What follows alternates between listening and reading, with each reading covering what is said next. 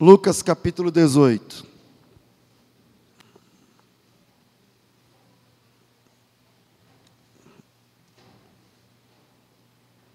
Podemos ler a partir do versículo 10. Diz assim o texto, palavras de Jesus. Dois homens subiram ao templo para orar, um fariseu, um outro publicano. O fariseu, estando em pé, orava consigo desta maneira: Ó oh Deus, graças te dou porque não sou como os demais homens, roubadores, injustos e adúlteros, e nem ainda como esse publicano.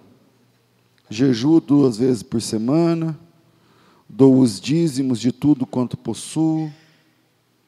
O porém, o publicano, porém estando em pé, de longe nem ainda queria levantar os olhos ao céu, mas batia no peito, dizendo: Ó oh Deus, tem misericórdia de mim, pecador.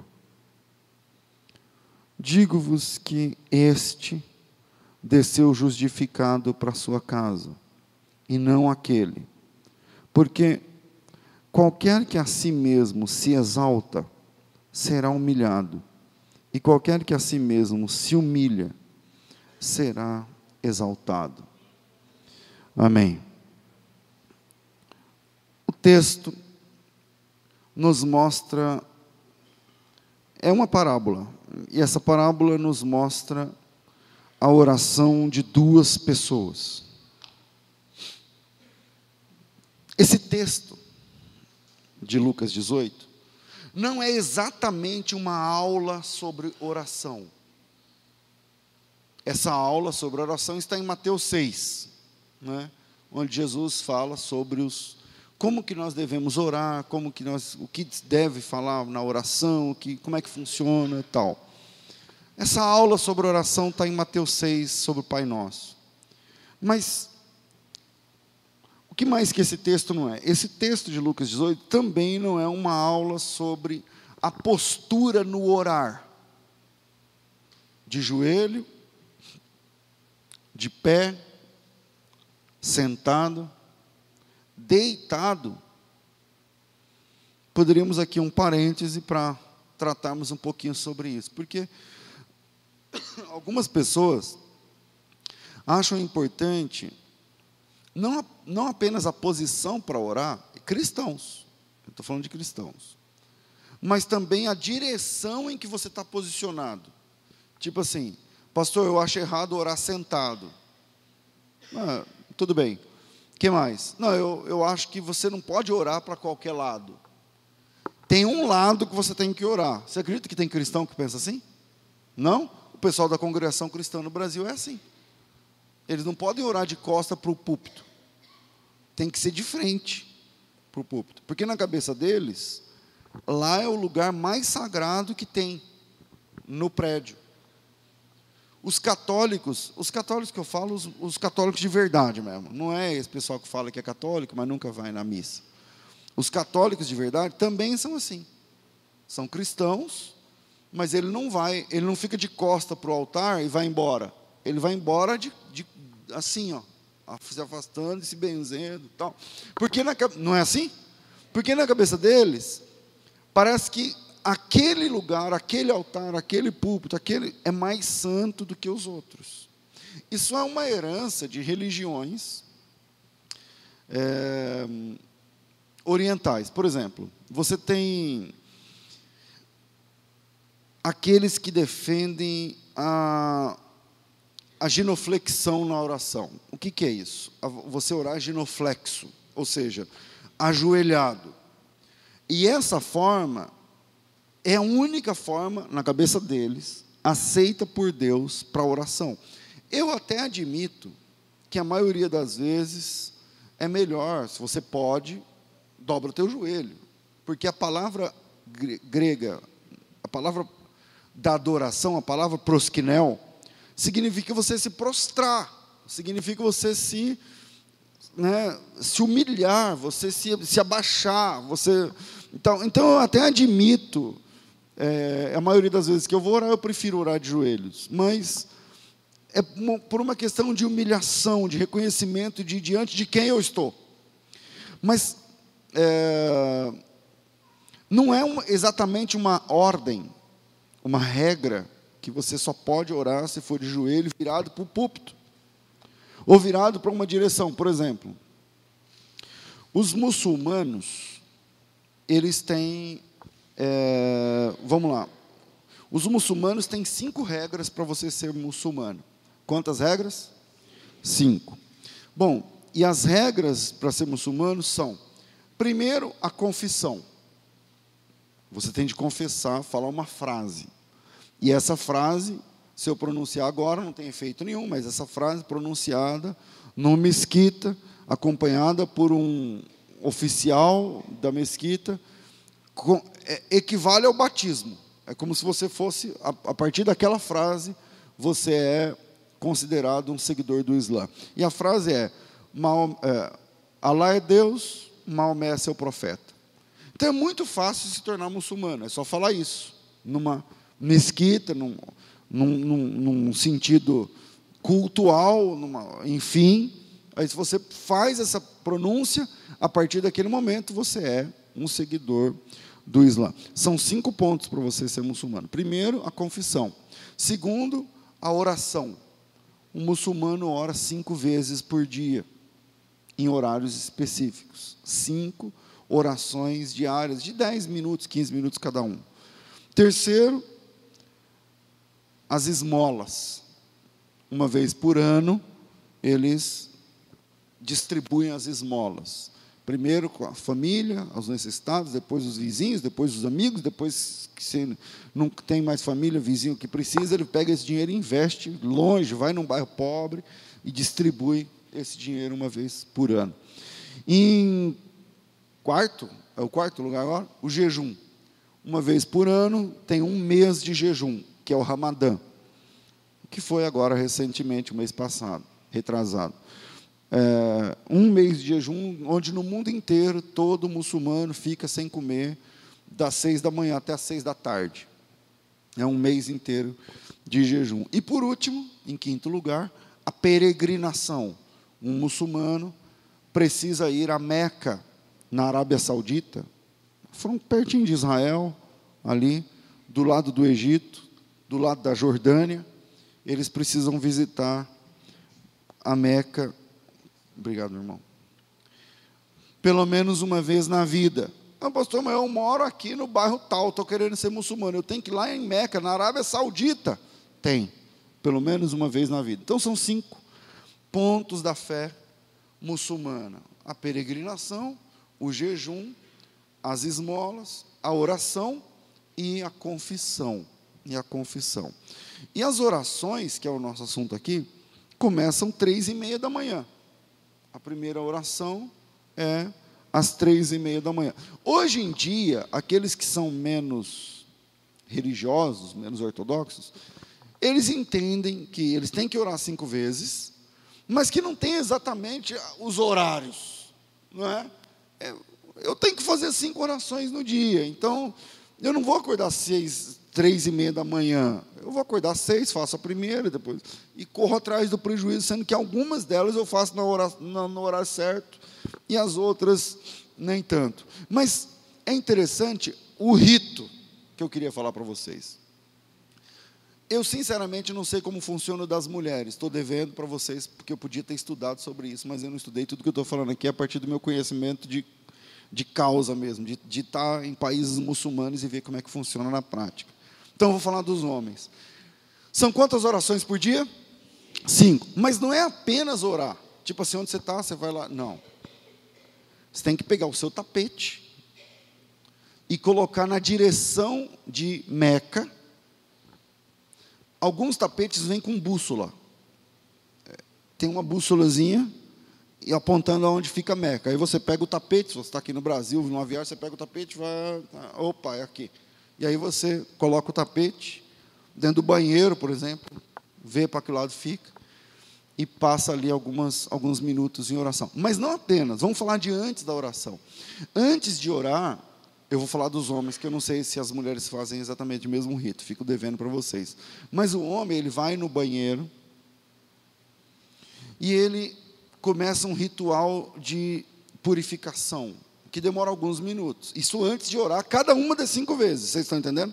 E aí ele vai lá, primeiro ele lava a mão direita, depois ele lava com a mão direita limpa, ele lava a mão esquerda.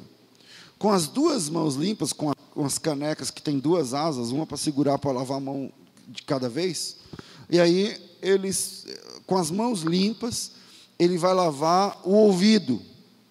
Aí ele lava os ouvidos, isso antes de orar, cada uma das cinco vezes. Molha, pega, lava o ouvido. Depois ele lava a boca, porque ele vai orar. Ele vai ouvir, ele vai orar. Depois ele lava os pés. Ele põe o pé em cima da pia e lava os pés. Alguns menos religiosos fazem isso por cima do sapato mesmo. Não precisa tirar o sapato exatamente, é um rito. Outros não. Tira o sapato, tira a meia, lava o pé, calça a meia, calça o sapato. Pés limpos, mãos limpas, boca limpa, ouvido limpo. Ele está pronto para orar. Aí ele vai lá, pega o, o, tapetezinho dele, tem uma bússola, tem um. É, hoje em dia, né, eles baixam no celular lá, onde é, tal, é aqui, e eles vão. Se você procurar, deve ter, por exemplo, aplicativo que fala para que lado fica Meca, é, são aplicativos islâmicos.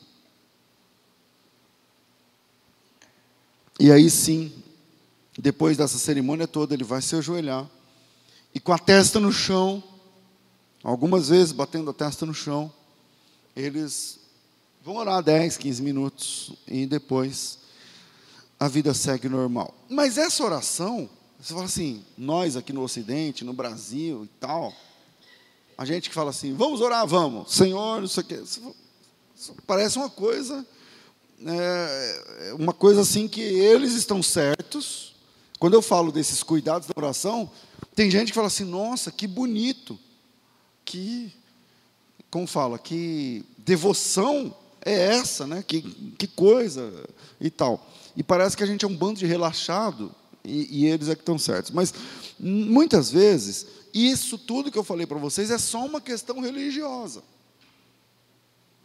É bonito, eu também concordo, mas é só uma questão religiosa, porque na verdade, quando eles vão orar, eles apenas repetem textos do Alcorão. Em 90% dos casos, eles não falam com Deus. Eles recitam textos. Às vezes o que eles recitam são orações, mas são orações já, já prontas que estão dentro do Alcorão. Tá certo? Então, na verdade, eles repetem textos. E quando saem dali, seguem a vida normal. Eles falam palavrão, eles fumam, eles bebem, eles adulteram, vida normal. Seguem a vida normal, né? sem nenhum tipo de preocupação com santidade, com a verdadeira vontade de Deus, com, sabe, com santificação, com perdão, com, com o trato com o pobre, com. Não, não, isso aí não tem nada a ver. Uma vez por ano eu me preocupo com o pobre, uma vez por ano eu jejuo, uma vez, cinco vezes por dia eu rezo os textos da, do, do, Corão, do Alcorão e tal. E aí, voltando para o nosso assunto, posição na oração. Pergunta: Deus aceita a oração de quem ora sem se ajoelhar? Sim ou não? Deus aceita a oração de quem não está exatamente voltado. Vamos falar de Jerusalém, para Jerusalém? Porque lá no texto da inauguração do templo, se você ler com calma Crônicas capítulo 7, o Senhor diz assim para Salomão: Se alguém algum dia cometer um pecado e estiver fora, mas se virar para esse lugar e orar, aí parece que o pessoal lá do Antigo Testamento também tinha essa mania. Já que eu estou aqui, eu vou me virar para Jerusalém. Lembra que Daniel orava três vezes por dia, voltado para onde? Voltado para Jerusalém. Ele estava na Mesopotâmia, ele estava na Babilônia, mas de, dali, não sei como é, lá qual era o recurso, mas ele se virava para Jerusalém para para orar. Deus aceita a oração de quem não está voltado, virado para Jerusalém? Sim. Deus aceita ou rejeita a oração de quem, afinal? Irmãos, para Deus, a posição, o rumo e até mesmo as palavras não são muito importantes. Pastor, até mesmo as palavras, pois é, o apóstolo Paulo que vai falar isso para a gente que a gente nem sabe orar como convém, mas que o Espírito Santo intercede por nós com gemidos inexprimíveis. Então Deus se importa mais com o orante, essa palavra é meio católica, mas vai, a gente não tem costume de falar assim. Deus se importa mais com o orante do que com os ritos envolvidos na oração. Por exemplo, qual oração que parece mais sagrada? Sentado ou ajoelhado? Hã? Ajoelhado. Como é que o pessoal estava no dia de Pentecostes que marca a descida, a chegada do Espírito Santo? Sentado. Atos 2, 2, assim que o Espírito veio um vento veemente, impetuoso, e encheu toda a casa em que estavam sentados. Sentados. Ou, ainda sob posição na oração, como é que Jonas estava posicionado quando orou, estando dentro da barriga da baleia? Ele estava ajoelhado? Ele estava sentado? Ele estava deitado? Como é isso? Funcionou a oração de Jonas? Funcionou. Então, esse texto de Lucas definitivamente não serve para debater sobre direção da oração, posicionamento na oração, não é exatamente um texto sobre a religiosidade na oração. Eu vou deixar três pontos para a gente pensar nesse texto, e eu espero muito que Deus fale com você, como falou comigo, para preparar essa palavra. Primeiro, é uma pergunta: a sua fé é de quem para quem? A sua fé é de quem para quem? Pastor, por que, que por que essa pergunta? Porque eu vou precisar de vocês agora. Lá em Lucas 18, quando Jesus vai explicar no versículo 11, em versículo 11, a minha versão que eu trouxe aqui não me ajuda, mas a versão, a outra que eu usei lá no gabinete onde eu estava, me ajudava mais. Porque lá, a versão que eu tinha, que eu tinha dizia assim: o fariseu estando em pé, orava dele para ele mesmo. Tem alguma versão que fala assim aqui? De si para si mesmo. Como é que está aí na tela de vocês? Ah, eu vou fingir que vocês falaram, eu vou fingir que eu escutei. Então veja, a oração do cara é dele para ele mesmo. Então, primeiro ponto, a sua fé é de quem e para quem? Começa a fazer sentido, né? A parábola mostra dois homens indo ao templo para orar. Um era fariseu, o outro publicano. Pastor, o que é fariseu? Fariseu é uma seita do judaísmo que parece ter se iniciado na volta do cativeiro babilônico, onde é um, é partido dentro da religião Segundo Flávio José, eram mais de 6 mil fariseus, era o maior partido de religioso do, do judaísmo. Além dos livros do Antigo Testamento, eles também reconheciam a tradição oral como sendo um padrão de fé e de conduta. Ou seja, a tradição deles era tão importante quanto o que estava escrito no texto. Por que, que chega em Jesus e fala assim: Ah, os seus discípulos não lavam a mão para comer.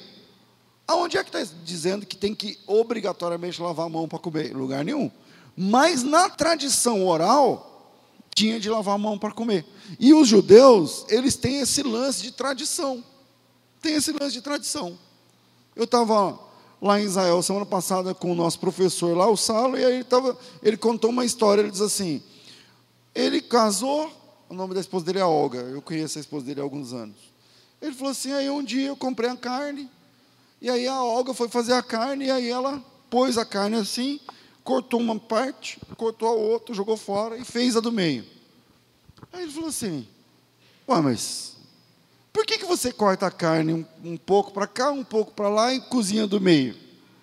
Ela diz assim: Não, porque isso aqui é uma cultura, na cultura judaica, blá, blá, blá, blá, blá, blá. Você não sabe que você é um homem, mas as mulheres judaicas, não sei o que lá. Ele falou: Tá bom. E aí ele continuava, cortava, comprava carne, ela cortava um pedaço, cortava o outro, pegava o meio, fazia o meio. Aí um dia ele ficou, ele falou, como é que, quem te ensinou isso aí? Foi minha mãe. Aí um dia a sogra dele estava na casa dele, ele chegou na sogra e falou assim, escuta, por que que vocês corta a carne, um pedaço aqui, um pedaço, pega o meio e faz só o meio. Aí ele diz assim, a, a velha diz assim, é, eu não sei, a minha mãe fazia assim, sempre fez assim. E aí a gente faz isso. Aí um dia a velha, a avó, que era viva, eles estavam lá numa ceia de Páscoa, não sei o que lá e tal. E ele lembrou da história e foi lá e perguntou para ela. Falou, eu sou casado com a sua neta, e a sua neta pega a carne, corta um pedaço, joga fora, corta outro, joga fora, faz do meio. Eu perguntei por quê, ela falou que é uma tradição. Eu perguntei para a mãe dela, que é sua filha, ela falou que é a tradição, que a senhora aprende. Por que, que a senhora. Eh, qual que é a raiz desse negócio? Porque no Talmud, na Bíblia, não sei o que lá, eu não vejo isso. Aí a velhinha falou assim: Ah, não, porque quando eu casei a minha panela era pequena. Então eu cortava um pedaço, cortava o outro e colocava o que cabia na panela. Então você vê como o judeu, ele preza esse lance de tradição. Falou, a minha panela era pequena, não cabia. Então eu jogava, deixava para lá os outros e, e fazia, fazia aquela ali. E o fariseu, ele enxerga isso, esse tipo de tradição, no mesmo pé de igualdade com as escrituras. Por exemplo, o judeu tem uma tradição, a gente. Eu, eu falo a gente, eu nunca fiz isso, mas geralmente católico faz isso. Mas o brasileiro tem uma mania de ir lá no dia de finados, o que, que ele leva para o morto? Flores. Flores. Aí chega lá, no, põe lá no coroa, não sei o que lá tal. Os judeus é pedra. Eles, eles você vai ver num cemitério judeu, se você der um Google aí, cemitério judeu, você vai ver que em cima de cada túmulo tem pedras. Cada pessoa da família põe uma pedra. Ninguém mexe. Aí eu perguntei, por quê?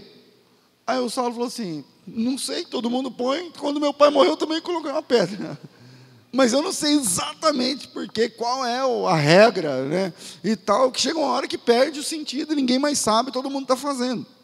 Então, para o fariseu, esses lances tinham o mesmo patamar de importância do que a Bíblia. Estão me acompanhando? Pastor, a Bíblia diz que subiu um fariseu para orar e um publicano. Beleza, entendemos quem é o fariseu. Mas e o publicano? Bom, o publicano era um cobrador de imposto. Os judeus, eles eram dominados por Roma. Roma está lá na Europa, na Itália. Mas lá no Oriente Médio, Roma era o maior dominador mundial, e eles dominaram o Oriente Médio, e dentro do Oriente Médio dominaram Israel. Então, quem manda Israel? Os romanos, o czar, o, o, o rei de Roma. E aí, o que, que é um publicano? Um publicano, cara, é um judeu que trabalha contra os judeus. É um judeu que, por exemplo, a gente não foi é, dominação portuguesa, Imagina que Portugal ainda domina a gente e tem uns brasileiros que são a favor de Portugal. É mais ou menos isso para a gente entender. O que é um publicano?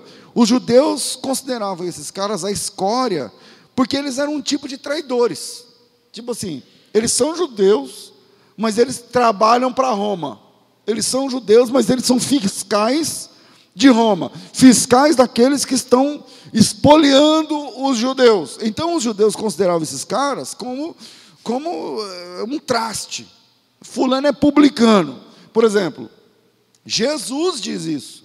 Mateus 18, acho que é Mateus 18. Se você tem uma demanda contra alguém, alguém primeiro vai entre ti e ele só e se resolve. Pede perdão, tal, se perdoa e tal. Se não funcionar, leva duas testemunhas. Se não funcionar, leva diante da igreja. Se não funcionar, considera ele como gentil e publicano. tipo assim, é a escória, é o, é, última, é, é, o último degrau da moralidade e tal. Então, os publicanos, eles não eram considerados pelo restante de Israel como sendo realmente judeus. É publicano, é um cara, virou a casaca. Esse é o publicano. Agora, esses dois homens, estão subindo para orar no templo. Agora que a gente está entendendo o que é cada um, tal. um religioso, o outro desconectado dos ritos legais da religião. Um fariseu, outro publicano. Um ora não sei quantas vezes, horas tal. O outro não era chegado na vida espiritual. Um familiarizado com os dogmas, com o vocabulário da fé. O outro é um cara normal. Um cara normal. Um, se fosse hoje, usando kippah, talite, os filactérios, aqueles negócios enrolados no braço, na cabeça. O outro, não tinha nada disso aí. Não tinha nada disso aí. E o que que isso tem a ver com a graça? O que que isso tem a ver com a fé? Os dois na casa de Deus. Os dois estão ali para quê? Orar.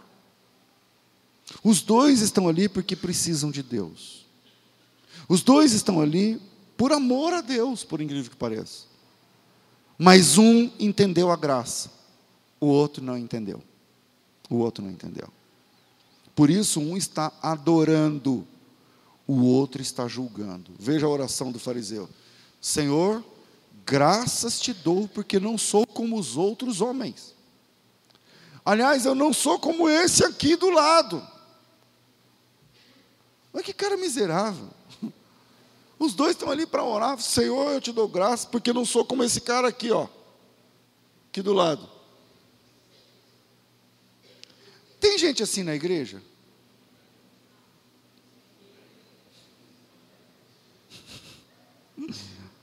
Porque um está adorando a Deus, o outro está julgando. Um está medindo os fatos com a régua que ele acha que é correta. Eu não faço, não tomo teu nome em vão, não faço isso, eu não lembro quais são as regras que ele usa ali. Mas o outro, ele não está vendo nada ao seu redor, ele não está olhando para nada ao seu redor. A Bíblia diz que ele não ousava levantar os olhos. Ele está ocupado demais confessando suas faltas, confessando suas falhas, seus pecados, seus erros, suas limitações. Um, eu vou relembrar o texto que está na Bíblia, que está lá no gabinete. Um orava de si para si mesmo desta forma. Dois pontos. Ó Deus, graças te dou porque não sou como os demais homens. Só que detalhe ele orava para quem? Para ele mesmo. Ele orava para ele mesmo. Essa oração funciona? Não. Tem gente que mente de uma forma tão contundente que ele mesmo acredita na mentira que contou. Mas isso é uma doença. E quem faz isso precisa de tratamento. Voltando à oração do fariseu, do fariseu orando dele para ele mesmo. Graças te dou porque não sou. Será que não é? Porque ele está falando dele para ele.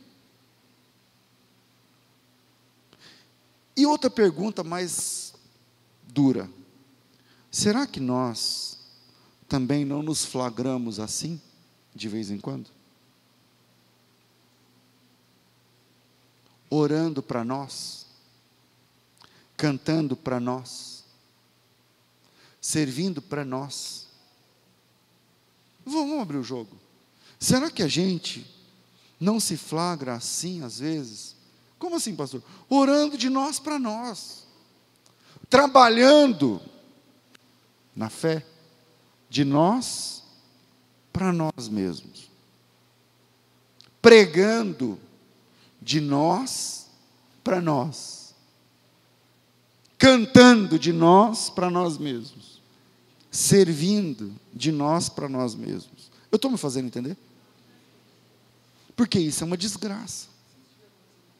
Se isso estiver acontecendo com você, isso é uma desgraça, porque, porque as pessoas acham que está tudo bem, as pessoas pensam que está tudo bem, quem olha para você vê o estereótipo de um homem de Deus, de uma mulher de Deus, vê um exemplo para seguir, as pessoas olham para você como um referencial de oração, um referencial de louvor, um referencial de pregação, um referencial de serviço, um referencial de humildade, quando na verdade aquela humildade é de você para você, é para você mostrar para os outros só.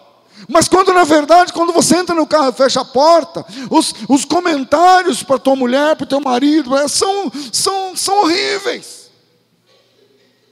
Não, querido, que bênção, aleluia, que não sei o quê e tal. Quando na verdade você está precisando mesmo é de ajuda. Porque aquilo é, é de você para você, é uma oração para você, é um serviço para você, é um ministério para você, para te, te, se auto-afirmar. Aquele fariseu precisava de ajuda, ele precisava entender que a fé não é assim. A fé não é daquele jeito. A vida espiritual não é de mim para mim. A vida espiritual não se resolve de mim para mim mesmo.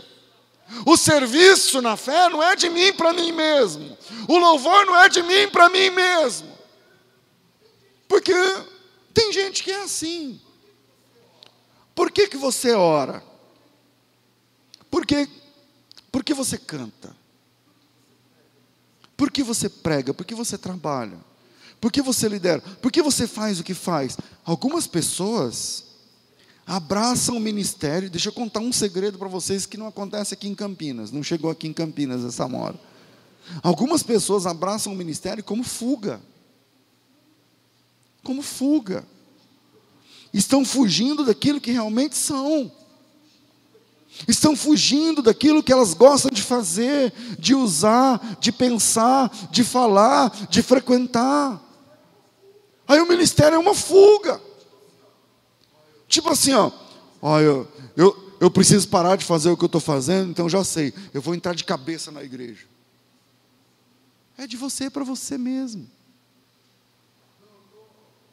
Não, eu estou, sabe, a minha situação está assim, é um vício, é um, alguma coisa tal, então já sei o que, que eu faço para abandonar esse comportamento esse comportamento. Eu vou chegar lá e vou me, me embrenhar no ministério da igreja, falar, põe meu nome aí, eu, que dia é, eu vou vir na reunião, eu vou dar palpite, eu vou dar dinheiro, eu vou, eu, eu, eu preciso fazer, porque eu tenho de ocupar a minha cabeça. Se você está no ministério para ocupar a sua cabeça, é de você para você mesmo. Se você participa da oração porque você tem de ocupar, é de você para você mesmo. Não, eu preciso me libertar disso, então eu vou começar a pregar contra isso agora. Eu preciso me libertar disso, então eu vou cantar, eu vou, sabe, porque quem canta os seus males espanta. Achamos uma pessoa perdida dentro do templo e com uma vida de oração em dia. Esse fariseu tem uma vida de oração em dia, mas ele está perdido porque o que ele faz é para ele. Sabe aquela pessoa que tem alguma coisa acontecendo de mal, de ruim, ela para e fala assim: não, eu vou procurar o pessoal da oração e vou entrar nesse grupo. Eu vou procurar o pessoal da visita e vou entrar nessa. Eu vou procurar o pessoal da limpeza e vou entrar nessa. Eu vou procurar o pessoal da, do evangelismo e vou entrar nessa. Vou procurar o pessoal dos casais, vou procurar os jovens, vou procurar alguma coisa, porque eu tenho que me ocupar. Não, Pastor, mas o senhor acha errado fazer? Com esse coração, eu acho. Porque é de você para você. Não é para Deus. É que você está tentando se autoafirmar.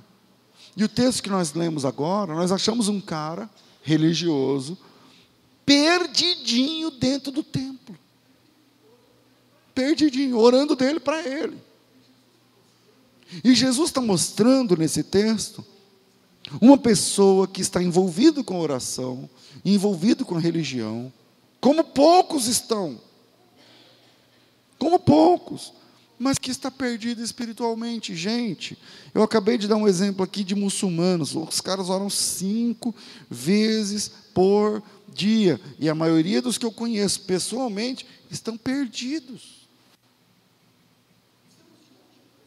Estamos diante de um personagem da Bíblia que ora que frequenta, que trabalha, o cara conhece Bíblia como poucos, mas não vive, ou não entendeu que a palavra de Deus não é um livro de regras, mas é a fonte da nova vida em Cristo Jesus. Estamos diante de um homem perdido. Pensa num homem perdido segurando um mapa nas mãos. É isso. É o crente que faz dele para ele, mas está com a Bíblia na mão. A Bíblia é um mapa. A Bíblia explica certinho o que é para fazer. É um homem perdido segurando um mapa, incapaz de acertar o caminho que o leva para os braços do Pai. Então, o primeiro ponto é o seguinte: cadê? Sua fé é de quem para quem? Você ora? Que bom, mas você ora a quem para quem? Por quê? Você canta? Legal. E canta bem, né? Que bom. Mas é de quem para quem? Segundo, céu é para quem não merece. Céu é para quem não merece. Eu aprendi desde o início da minha fé que o céu é um lugar de surpresas. O irmão que me disse isso era um presbítero. Ele é presbítero até hoje. Ele dizia o seguinte, que céu é lugar de surpresa, porque pessoas que você não acreditava que vão para o céu, vão estar lá. Aliás, Jesus disse isso, né? Que até prostitutas e não sei o que lá iam chegar primeiro. Lembra desse texto de Jesus? Lembra ou não lembra? Tô... Lembra? Enquanto outras que já estavam com o passaporte carimbado para o céu, não estarão lá. Não estarão lá. E seguindo as pistas de Jesus, seguindo as pistas de Jesus, a gente pode pelo menos entender que o céu, uma coisa boa, porque na religião tem muita gente chata, na fé. A gente, no meio do caminho, a gente tem que caminhar com as pessoas que são intragáveis espiritualmente. Mas uma coisa eu tenho que dizer para vocês: o céu, pelo menos o que a gente lê na Bíblia, não é o lugar de gente chata e gente cheia de querer julgar os outros. Essa turma não é do céu. Essa turma não é do céu. Textos fortes, como por exemplo Mateus 21, 31, que diz: Em verdade vos digo, palavras de Jesus, em verdade vos digo, que publicanos e meretrizes vos precederão no reino. Aí você para e fala assim: Ué, como assim, pastor? Deus salva prostitutas e publicanos? Salva. Deus salva essa gente. Deus salva essas pessoas. Sim, ele, ele, há dois mil anos ele disse que salva, ele, ele continua salvando pessoas de espécie. Quando eu digo espécie, vou reformular: pessoas de gabarito moral improváveis. Deus salva esse tipo de gente. E quando eu digo que céu é para quem não merece, deixa eu tentar explicar. Eu penso, por exemplo, no texto de Lucas 7,36. Abre aí. A pecadora ungindo os pés de Jesus e enxugando com seus cabelos. Versículo, é, eu acho que é. Eu acho que é isso, deixa eu ver. É isso mesmo?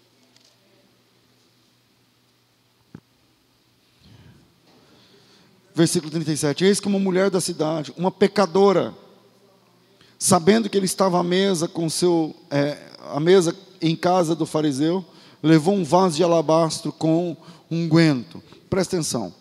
Eis que uma mulher da cidade, pecadora, sabendo que Jesus estava à mesa da casa do fariseu, levou um vaso de, de alabastro com unguento estando de trás dos seus pés, chorando, regava-os com as suas lágrimas e os enxugava com seus próprios cabelos, beijava-lhes os pés e ungia com unguento.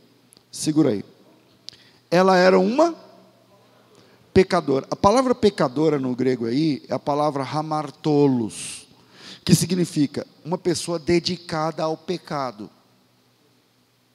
É o texto. Envolvida com o pecado. Aí, sabendo que Jesus estava, sabendo que Jesus estava, ela teve a informação, ela trouxe o que ela tinha de maior valor para entregar. Isso é muito interessante. Uma pessoa dedicada ao pecado, uma pessoa pecadora, não é uma ex-pecadora, não. Até aquele momento ela é uma pecadora. Sabendo que Jesus estava no recinto, ela trouxe o que tinha de maior valor, um unguento que estava dentro de um vaso que era feito de alabastro, e alabastro era uma pedra, e ela trouxe esse vaso, só o vaso era caro, imagina o que estava dentro. Ela trouxe o que tinha de maior valor. E quando ela chega lá, ela lava os pés de Jesus com as suas lágrimas. Não é com unguento, não.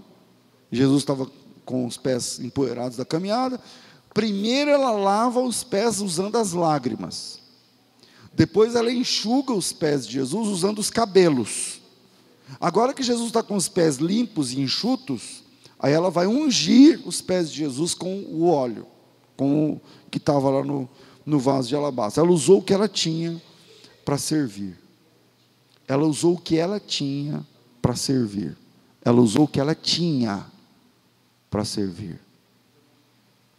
Então, a grande questão da fé é a seguinte: não, não é seu dinheiro. Não, não é seu dízimo.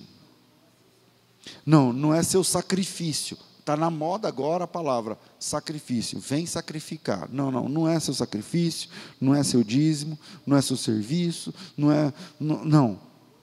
É alguma coisa que você tem. A lágrima está dentro dela. É alguma coisa que está dentro de você.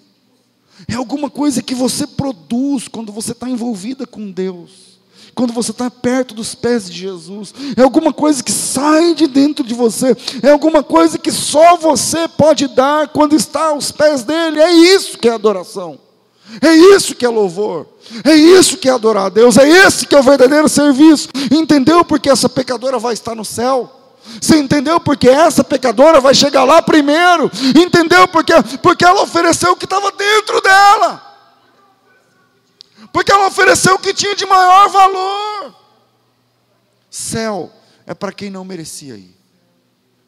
Céu é para. Fica em paz, irmão.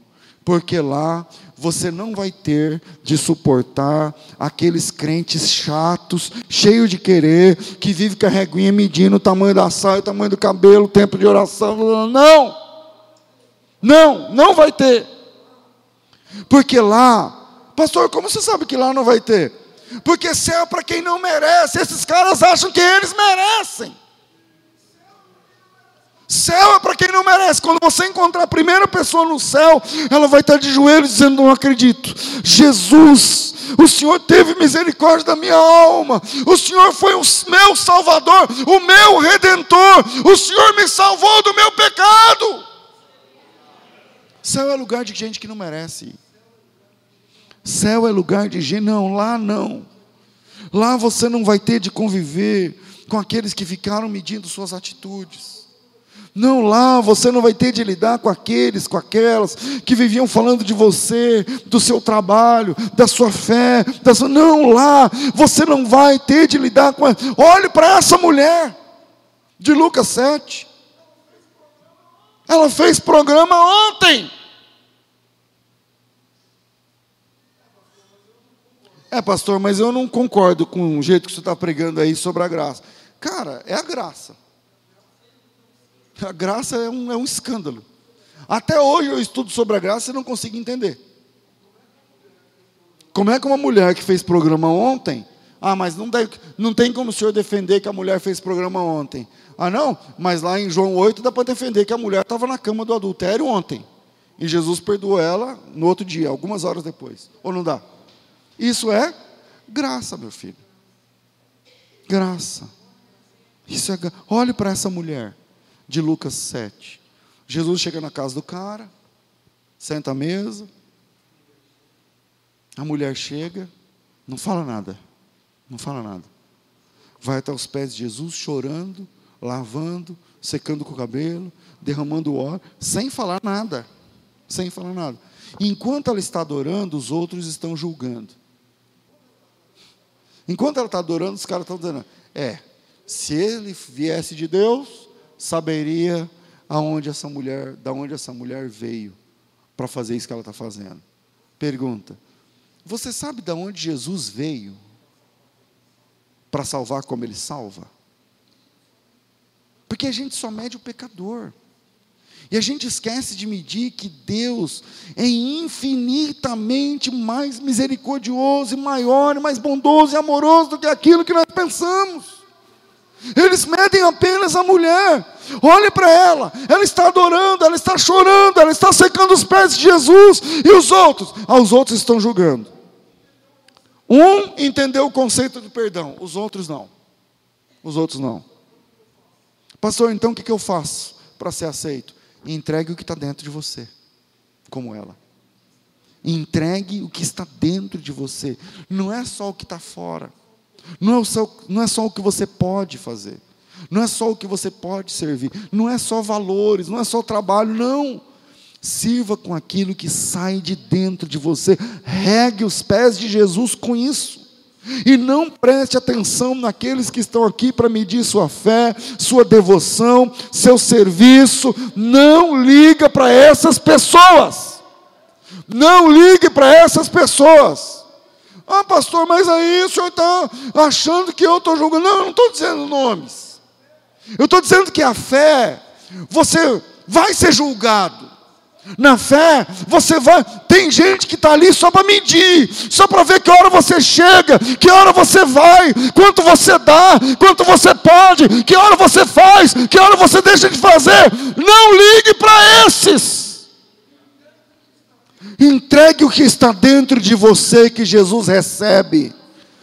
Vá até os pés de Jesus e lá não olhe para a direita, não olhe para mim, não olhe para minha família, olhe para os pés de Jesus. Entregue o que está dentro de você aos pés de Jesus, porque Ele recebe e Ele conhece você mais do que ninguém.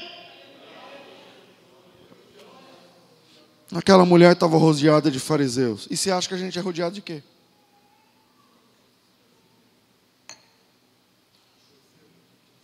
Terceiro, e a gente encerra. A adoração é proporcional ao perdão. A adoração é proporcional ao perdão.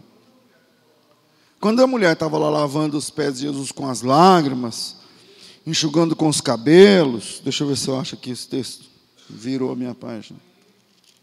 Aí, alguns, versículo 39, quando viu isso, o fariseu que tinha convidado falava consigo, falar consigo mesmo é pensar, ele está falando, é só para ele. Se esse for a profeta, bem saberia quem é essa mulher que ele tocou, porque ela é uma pecadora.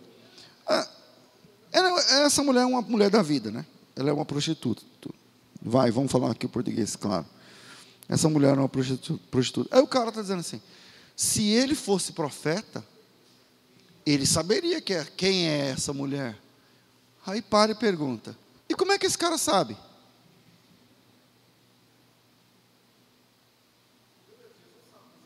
Beleza, Jesus sabe, mas ele é onisciente. Esse cara é onisciente? Não. E como é que esse cara sabe? Como é que ele conhece os serviços sexuais dessa mulher? Não é, isso é uma outra discussão. Segue o texto. Aí, versículo 40. Jesus respondendo, Jesus respondeu o quê? O pensamento do cara. Você sabe que o cara só pensou, né? Disse consigo mesmo a pensar. E Jesus respondendo, disse: Simão, tem uma coisa para te dizer. Aí Jesus conta uma historinha. Versículo 41. Certo homem tinha dois devedores. Um devia 500, o outro 50. E não tendo com que pagar, perdoou os dois. Agora me diz, qual deles o amará mais? Respondeu Simão: ah, Eu tenho para mim que é aquele a quem mais perdoou. E disse Jesus: Julgaste bem. Vês essa mulher? Entrei na tua casa e não me deste água para os pés. Mas esta regou os meus pés com lágrimas, enxugando com seus cabelos. Não me deste ósculo, ósculo é o beijo no rosto. Mas essa mulher, desde que entrou, não cessa de beijar os meus pés.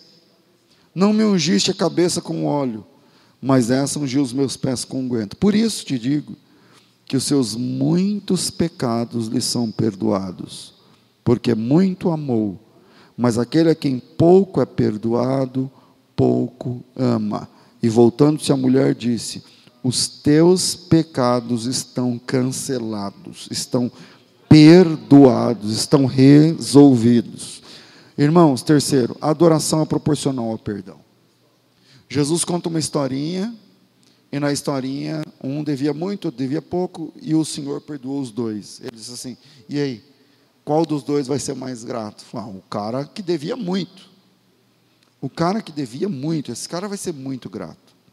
Toda vez ele vai lembrar. Ele vai chegar em casa e falar: não acredito. Ele me perdoou depois de tudo. Ele me perdoou o valor integral. Ele você nessa historinha? Na historinha de Jesus, você é o cara que devia muito ou devia pouco? Porque quem entendeu isso, entendeu que não merece. E quem entende que não merece, mas recebe a graça, vive outro padrão de vida cristã. Porque sempre a graça vai ser um favor escandalosamente maior do que o que eu merecia. Sempre. Quando você vai orar, você lembra: Senhor, não era para eu estar aqui. Por exemplo, era para você estar com a sua família agora, se não fosse a graça? Era para você estar. Era para você ser considerada, considerado agora, se não fosse a graça, o perdão? Era para você estar vivo agora, para alguns, se não fosse a graça? Era para você abraçar seus filhos agora, se não fosse a graça. Meu irmão, se Deus expor hoje os nossos pecados, ninguém se cumprimentaria depois da, desse culto. Eu vou repetir: se Deus expôsse, não sei se está certo esse, esse tempo verbal, expusesse, se Deus expusesse os nossos pecados agora, ninguém pegaria na mão de ninguém aqui. Vocês acham que eu estou exagerando? Não. Na minha ninguém pegaria.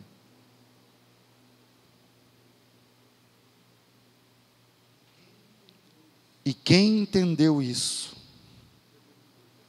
Porque depois do culto você vai receber abraço, beijo, carinho, respeito. E nada disso você merece. Nem um aperto de mão, nem o carinho, nem o abraço, nem o respeito. Eu não mereço. E quem entendeu isso, quando recebe o carinho, o abraço, o respeito, se lembra da graça. Quem entendeu isso, serve mais. Quem entendeu isso, ama mais. Quem entendeu isso, abraça mais. Quem entendeu isso, prega mais. Quem entendeu isso, trabalha mais. Por quê? Porque muito foi perdoado. Muito foi perdoado. Porque até mesmo nos nossos testemunhos, aqueles que gostam de testemunhar, porque irmãos, vou falar porque eu era terrível, era isso, não. A gente conta o que a gente quer contar. Mas tem outras coisas nojentas. Tem coisas feias que se a gente contar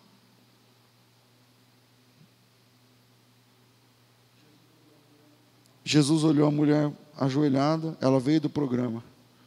E Jesus disse assim: é muito pecado. É muito pecado. Essa mulher tem muito pecado. E se tem muito pecado, vai ter muita gratidão. Muita gratidão. Se tem muito pecado, vai ter muito amor envolvido, muita devoção, muita espiritualidade, muita santidade. E o mais legal é quando a gente entende o conceito de perdão. Por isso, eu, você, nós, estamos livres para adorar a Deus sem se importar com o que a torcida dos fariseus estão dizendo ao nosso redor. Você gosta de adorar chorando? Chore. E vai ter gente que vai encher o saco. Chore, meu irmão. Chore na presença de Deus e deixa o fariseu encher o saco. Você gosta de falar alto, glória a Deus? Diga glória a Deus alto. E vai ter fariseu para encher o saco, deixa a torcida dos fariseus enchendo a paciência, porque só você sabe de onde Deus te tirou, só você sabe o tamanho do perdão que Deus te deu, só você sabe aonde era para você estar agora. Só você sabe. Então quer falar mal, fale mal quer falar, mas mete de acordo, porque eu sei em quem eu tenho crido, eu sei o tamanho do perdão que eu recebi, eu sei onde era para eu estar agora, eu sei quem é Deus para mim, eu sei o tamanho do perdão que Ele teve para com a minha vida, então eu vou orar, eu vou chorar, eu vou gritar, e que se dane os fariseus. A minha fé não é medida com a régua do farisaísmo. Que Deus abençoe vocês em nome de Jesus.